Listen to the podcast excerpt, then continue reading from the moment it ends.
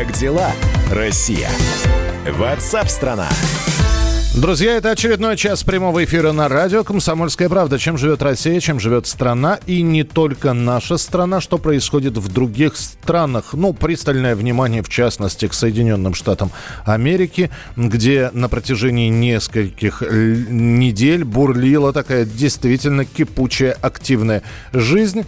Митинги, протесты, которые параллельно происходили с погромами и разграблениями магазинов. Но вот сейчас можно с определенным определенностью сказать, что в США все-таки Джорджа Флойда, того самого первопричину э, этих самых всех э, не беспорядков и э, информационных поводов его похоронили. Церемония прощания длилась несколько часов, транслировали в прямом эфире эту церемонию прощания американские телеканалы. Позолоченный гроб на специальной повозке отвезли на, кла- на кладбище в пригороде Хьюстона. Там похоронена мать Флойда. На погребении присутствовали всего лишь несколько сотен человек близкие и друзья погибшего, политики, конгрессмены, правозащитники и даже голливудские актеры. И даже все равно в американских э, записях, твиттерах, информационных сайтах все равно звучит такая э, штука, что даже из смерти Джорджа Флойда сделали шоу. Э, в Соединенных Штатах сейчас находится наш корреспондент Валерий Рукобратский. Что там сейчас происходит? Похороны состоялись, Флойда похоронили. Но, как некоторые написали, дело его живет. Так ли это на самом деле, узнаем через пару секунд места событий. Валера, привет. Да, добрый день. Доброе утро у вас, добрый день у нас. Э, слушай, ну все, вроде как э, сама эпопея с телом Флойда закончилась, потому что неделю, ну фактически неделю прощались с ним в разных городах, и вот теперь тело предано земле. Э, и сейчас очень многие считают, что забудется ну, как и многие, многое, что происходило, происходит в мире, что сначала вызывает огромный интерес, а потом все это идет немножечко на спад. Так ли это в США? Ой, хороший вопрос, но похоже, что в США это не забудется, даже не потому, что как бы, ну, это естественный, по идее, процесс э, забывания после того, как событие яркое прошло.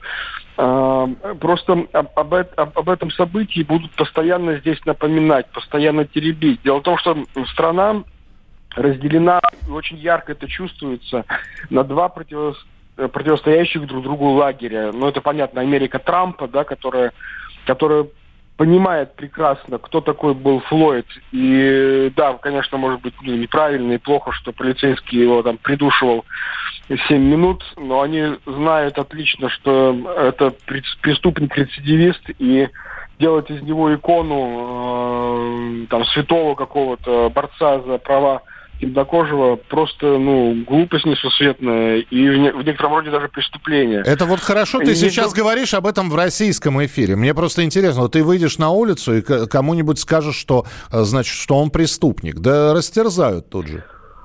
Ну, Но... это смотря в каком месте это говорить. Если э, это говорить э, там в Нью-Йорке где-нибудь в районе Колумбийского университета, то да, на меня нападут. Я думаю, что-нибудь со мной могут сделать. Но если об этом сказать э, в Бруклине, э, в русскоязычной части Нью-Йорка, то меня поддержат. Э, я вот вчера ночью, вернее, сегодня, получается, ночью ходил в дежурство вместе с вот, русскоязычным отрядом самообороны, который охраняет свои э, кварталы э, на Брайтоне угу. от того, чтобы от, от мародеров, от э, вот этого э, темнокожего бунта. И э, с этими людьми мы прекрасно, спокойно, ну как бы вещи называли своими именами.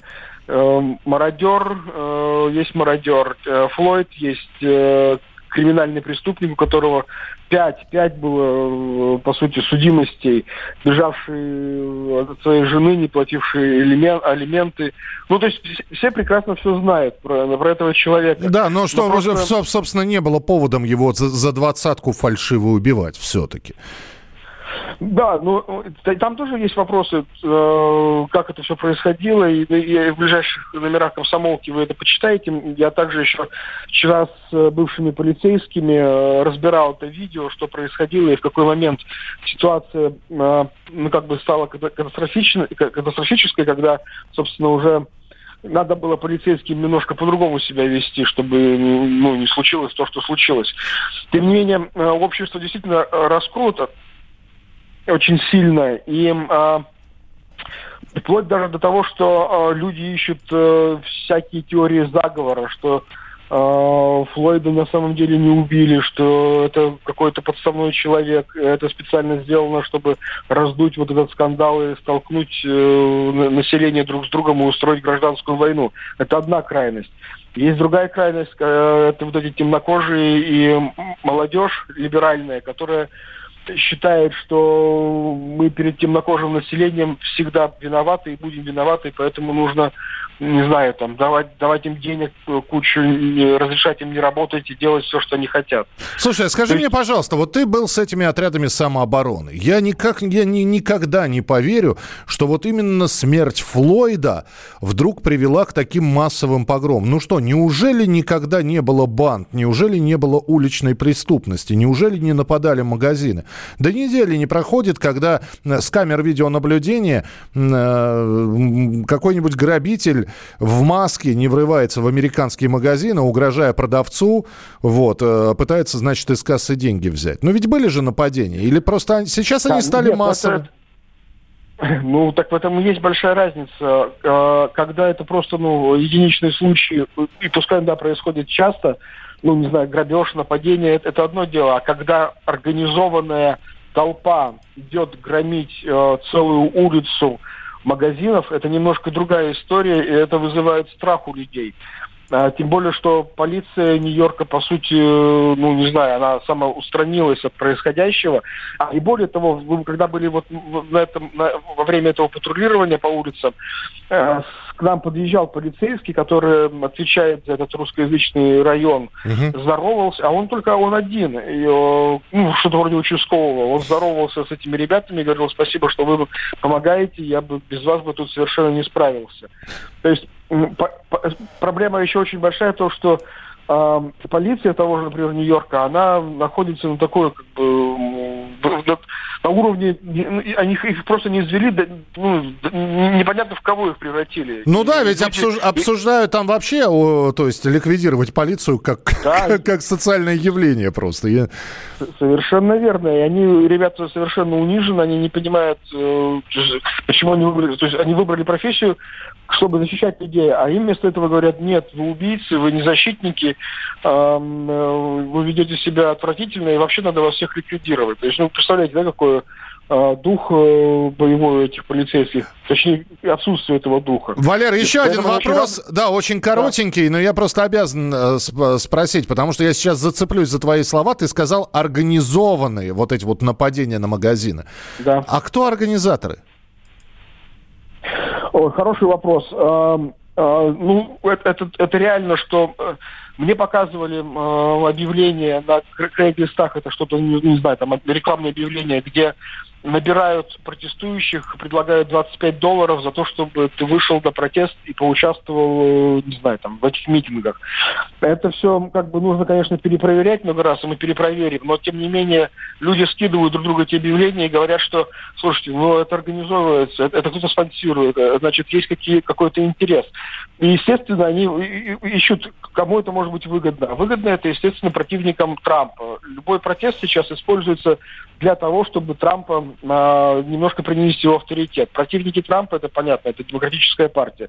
Более того, это не только даже демократическая партия, это куча еще э, разношерстных левых таких объединений, молодежных организаций, которые э, за последние, там, не знаю, 20 лет в Америке выросло вообще целое поколение белых, молодых ребят, которые искренне э, верят в социализм, которые не, не понимают, зачем капитализм нужен Америке, такой богатой стране. А, когда у нас столько много денег, давайте их просто раздавать, давайте не будем... То есть в Америке вообще происходит какой-то кардинальный процесс изменения а, всей модели экономики и политической внутренней, политического внутреннего устройства.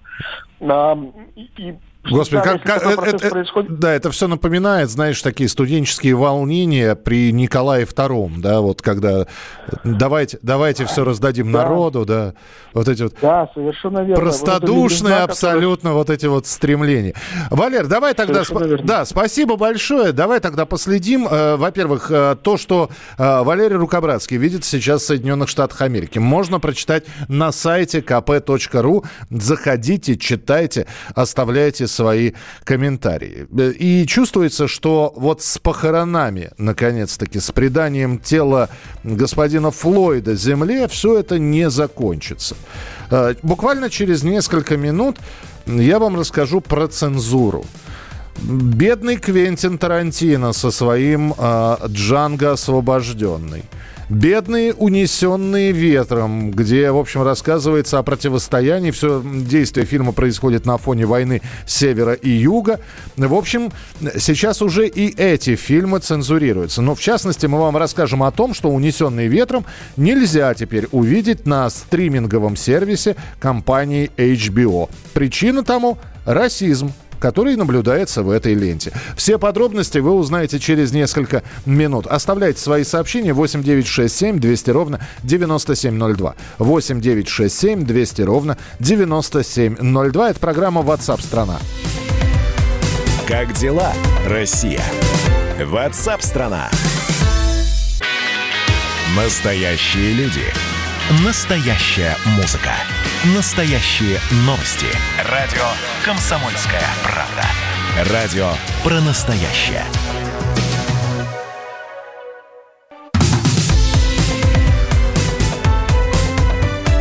Как дела, Россия? Ватсап-страна! Итак, мы продолжаем прямой эфир. Вы знаете, первый раз с цензурой, ну вот с такой по а, или с ограничением по российскому признаку я столкнулся в американском искусстве, когда вдруг неожиданно, когда дочка была маленькая, а, мне попался американский как раз диск с мультиками Тома и Джерри. И я увидел, что эти мультики были отцензурированы. Дело в том, что э, у меня была видеокассета с э, такими же мультфильмами, а здесь уже был DVD-диск. И, например, на видеокассете есть замечательный момент, когда вот этот вот мультяшный кот Том заглядывает в духовку, и она взрывается. И в итоге, э, собственно, э, появляется такой кот-негритенок, который смотрит в камеру и хлопает глазами. Знаете, черное лицо, большие красные губы. Так вот, а в новом издании, которое я уже для дочки приобретал, этого не было. Американцы это вырезали. Точно так же, как они слово «негр» убрали из произведения Марка Твена «Приключения Геккельбери Фина». В общем, протесты в США, которые, вот, о которых мы говорим, они отразились и на искусстве. Унесенные ветром теперь нельзя увидеть на стриминговом сервисе HBO Max. Портал удалил фильм из каталога доступных для просмотра картин. Представитель компании сказал, что картина 1939 года изображает, я цитирую, изображает некоторые этические и расовые предрассудки, которые, к сожалению, были распространенным явлением в американском обществе. И ничего, что за фильм «Унесенные ветром» Оскар за второстепенную женскую роль впервые получила чернокожая актриса. На прямой связи директор Фонда изучения США имени Франклина Рузвельта Московского государственного университета Юлий, Юрий Рогулев. Юрий Николаевич, здравствуйте. Да, добрый день. Ну, знаете, так почикать можно большое количество картин, я чувствую. Ну да, можно вообще всю европейскую белую культуру объявить э, э, непотребной, да, и отказаться от ее изучения, от э, божественной комедии Данте да, до современных писателей, до того же Фолкнера и так далее. Э, конечно, это результат такой компанейщины, результат такой кампании, э, активной кампании, э, разверну, развернувшейся в Соединенные Штаты. Здесь, в общем, масло в огонь подлила подлил Джон Ридли, сценарист вот недавно вышедшего известного фильма «12 лет рабства». Он в газете «Лос-Анджелес Таймс» прямо призвал, так сказать, снять с проката в HBO и других сервисах фильм этот без, так сказать, соответствующей, ну, не показывать его без соответствующих там... Э, пояснений, ну, скажем, пояснений, да. Да, да. Ну вот, э, вот, собственно говоря, это и подтолкнуло э, на фоне вот всех этих э, последних событий, которые, конечно, я имею в виду не только протестные выступления, но и сами похороны этого погибшего афроамериканца, которого провезли почти через всю Америку, и там устроили за этих похорон целое политическое событие.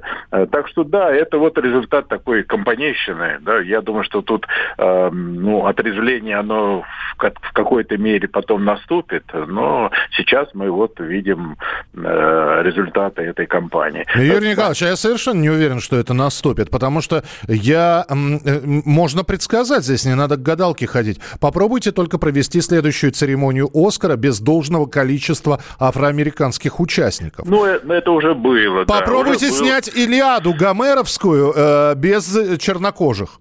Совершенно верно. Там э, русалочка там чернокожая появляется в мультиках, как вы говорите, уже в детских, да.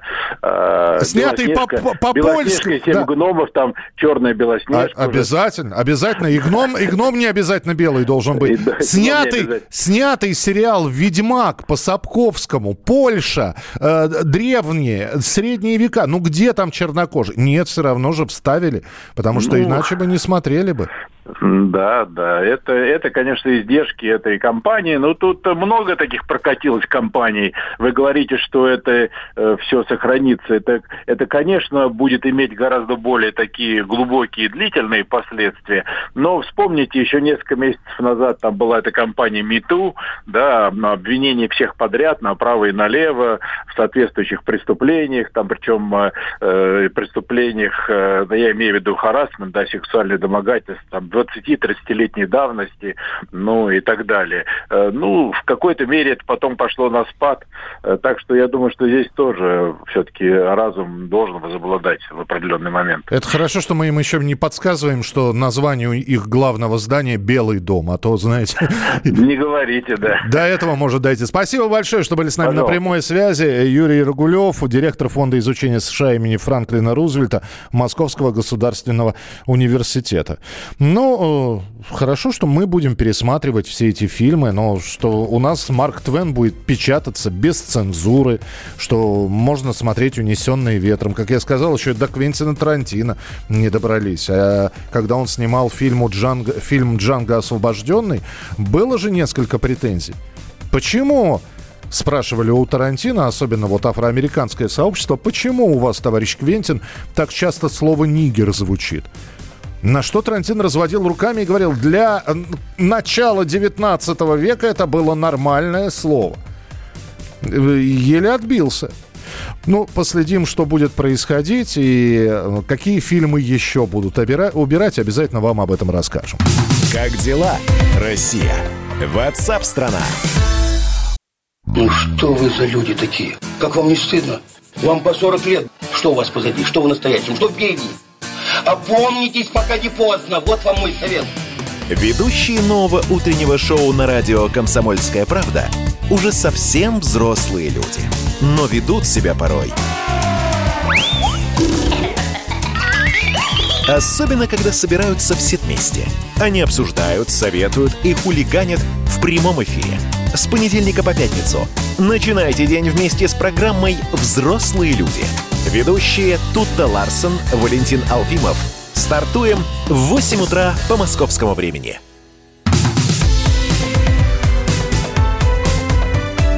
Как дела, Россия? Ватсап-страна! Итак, друзья, прямой эфир радио «Комсомольская правда». И еще раз мы вернемся к теме Михаила Ефремова. Я напомню, что много сообщений сейчас поступает, в том числе от вас. Э, что будет, э, как наказывать. Э, вот Нина пишет. Многие пожилые артисты живы, которые помнят, как Олег Николаевич Ефремов мучился с Михаилом лет с 15. Он уже тогда пил, курил, не признавал отца. Э, это все часто говорили по телевизору. Не Михаил ли был причиной смерти великого отца? Нет, не, ну, не Михаил. Олег Николаевич очень сильно болел. А, кто, какой великий Михаил, в чем его величие? Это конченый алкоголик, выход один, сесть в тюрьму и может там подлечиться, если хватит воли. Спасибо. Э, ваше сообщение 8967 200 ровно 9702. 8967 200 ровно 9702. Ваше сообщение вы можете присылать э, как в текстовом, так и в голосовом виде. Мы ждем ваших голосовых сообщений. Записывайте в WhatsApp и других мессенджерах мнения, вопросы, наблюдения. Всем вашим аудиопосланиям найдется место в нашем эфире. Телефон 8 967 200 ровно 9702. Между тем, полиция опровергла информацию о том, что актер Михаил Ефремов был не один в машине в момент дорожно-транспортного происшествия. Официально заявлено сейчас представителями правоохранительных органов. Ехал он один. Хотя до этого один из свидетелей происшествия, дочь артиста, упоминали о том, что с ним в салоне был еще один пассажир. Тем временем стало известно, что актер не будет обжаловать домашний арест. Ефремов и его защита согласны с мерой пресечения. Пробудет он он под домашним арестом два месяца.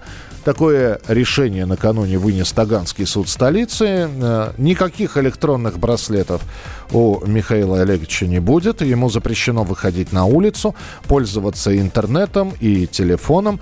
Предъявлено обвинение в нарушении правил дорожного движения в состоянии опьянения, которое повлекло за собой смерть человека. Актеру грозит до 12 лет тюрьмы. Это максимальный срок. Свою вину Ефремов признал. Ну а в интернете сейчас разлетается видео о том, как Михаил Ефремов за несколько часов до аварии паркует машину возле ирландского паба в районе метро Смоленская. На час он в этот паб заходит, затем возвращается в свой автомобиль. Именно на этом автомобиле, на джипе Гранд Чироки, он и влетит на полной скорости, пересекая двойную сплошную в фургон службы доставки, где за рулем будет человек, который в результате этого происшествия погибнет. На сайте э, этого самого заведения сказано, что они, как и прочие рестораны Москвы, закрыты по указу мэра. Работает только доставка. Но вот, видимо, для Михаила Ефремова сделано было исключение. Корреспондент «Комсомольской правды» связался с сотрудниками бара, и, как сообщил источник, Ефремов приехал в бар не просто так, а на разборке. Насколько я понимаю, Михаил Олегович продолжал приходить в бар и, значит, и желал общаться. Но, насколько я понимаю, в тот самый роковой день он появился в этом баре два раза. Довольно выпивший пришел днем, и там как раз был менеджмент заведения, ну, и ему сказали, что, ну, извините, ну, мы не обслужили. Он, насколько я понимаю, там расстроенный ушел и там повздорил. И вот, собственно, то, что запечатлели камеры наблюдения, когда он приезжает на машине, это уже приезжал на разборки. Его просто выставили. То есть это, это, это, это мне кажется, что история, на самом деле, о другом. История не о том, что он напился там, незаконно в баре, который незаконно работал. История о том, что он обиделся на то, что ему не налили в баре на исполнение вообще законов Москвы.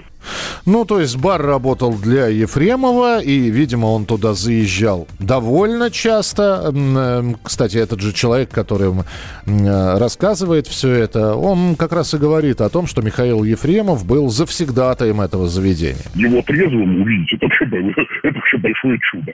Я вот, например, его вообще, в принципе, ни разу не трезвым, хотя я там часто бывал в этом заведении, и когда бы я не приходил там рано, поздно, он всегда был ну, очень крепко пьян. Бы мы, сейчас не обсуждаем там его там талант, мы сейчас говорим исключительно там, о состоянии там, отдельно взятого гражданина, да, там, Ефремова. То есть он, он, он все время был пьян. Как для того, чтобы напиться, совершенно не нужно ходить в бар. В бар люди ходят пообщаться в первую очередь, а только потом напиться. Ну вот Карен здесь пишет, кстати, наш слушатель, здравствуйте, у тебя до хрена денег, и ты любишь выпить, найми личного водителя. Согласен. Согласен. И по словам источника, который дал нашей радиостанции интервью, Ефремова из бара часто домой увозили охранники. И на своей машине он не приезжал. Для меня, кстати, вообще, для меня, вообще стало открытием, что у него есть какой-то автомобиль, которым, которым он управляет. Потому что я, мне казалось, что человек, который ну, там, так часто злоупотребляет, он ну, или имеет водителя, или перемещается на такси. Ну вот. И поэтому я вообще был убежден, что Ефремов автомобилем сам лично не управляет. Я опять же знаю, что э, он ну, там, довольно часто в этом заведении напивался, и охрана его положила до дома. Я просто хорошо знаком там, со старшим там, охранником этого заведения, и, вот, и он рассказывал, что вот он, он, он лично, и он регулярно инструктировал своих там, сотрудников, что если там, опять же, Михаил Олегович уважаемый человек, если он там будет чувствовать себя не очень, не, не, очень хорошо, его нужно провожать. И охрана так, Михаил, в этот день еще в Москве действовала пропускная система. Был ли у, Ефрем, у Ефремова электронный пропуск на передвижение? Да уже, по-моему, и не важно, был он или не был. Но нет такой информации. Ну, что-то мне сдается, что не заморачивался Михаил Олегович с этими со всеми пропусками. 8 9 6 7 200 ровно 9702. 8 9 6 7 200 ровно 9702. Мы ждем от вас сообщений и будем следить за этой темой. Да, она резонансная. Несмотря на то, что действительно каждый день на дорогах встречаются пьяные водители и происходит ДТП, а иногда со смертельными исходами. Но это резонанс. Э, такого не было давно, и очень хотелось бы, чтобы, в общем-то, действительно закон был равным для всех. С вами была программа WhatsApp страна. Вы никуда не уходите, потому что впереди полезная информация и множество еще других интересных передач. В студии был Михаил Антонов. Не болейте, не скучайте. Пока. Радио «Комсомольская правда» — это настоящая музыка. Я хочу быть с тобой. Напои меня водой твоей любви. На тебе, как на войне, а на войне, как на тебе. Настоящие эмоции. Это то, о чем я, в принципе, мечтал всю свою сознательную жизнь. И настоящие люди. Мы ведь не просто вот придумали и пошли на полюс. Мы к этой цели своей, ну, лет 10 готовились, шли. Радио «Комсомольская правда». Живи настоящим.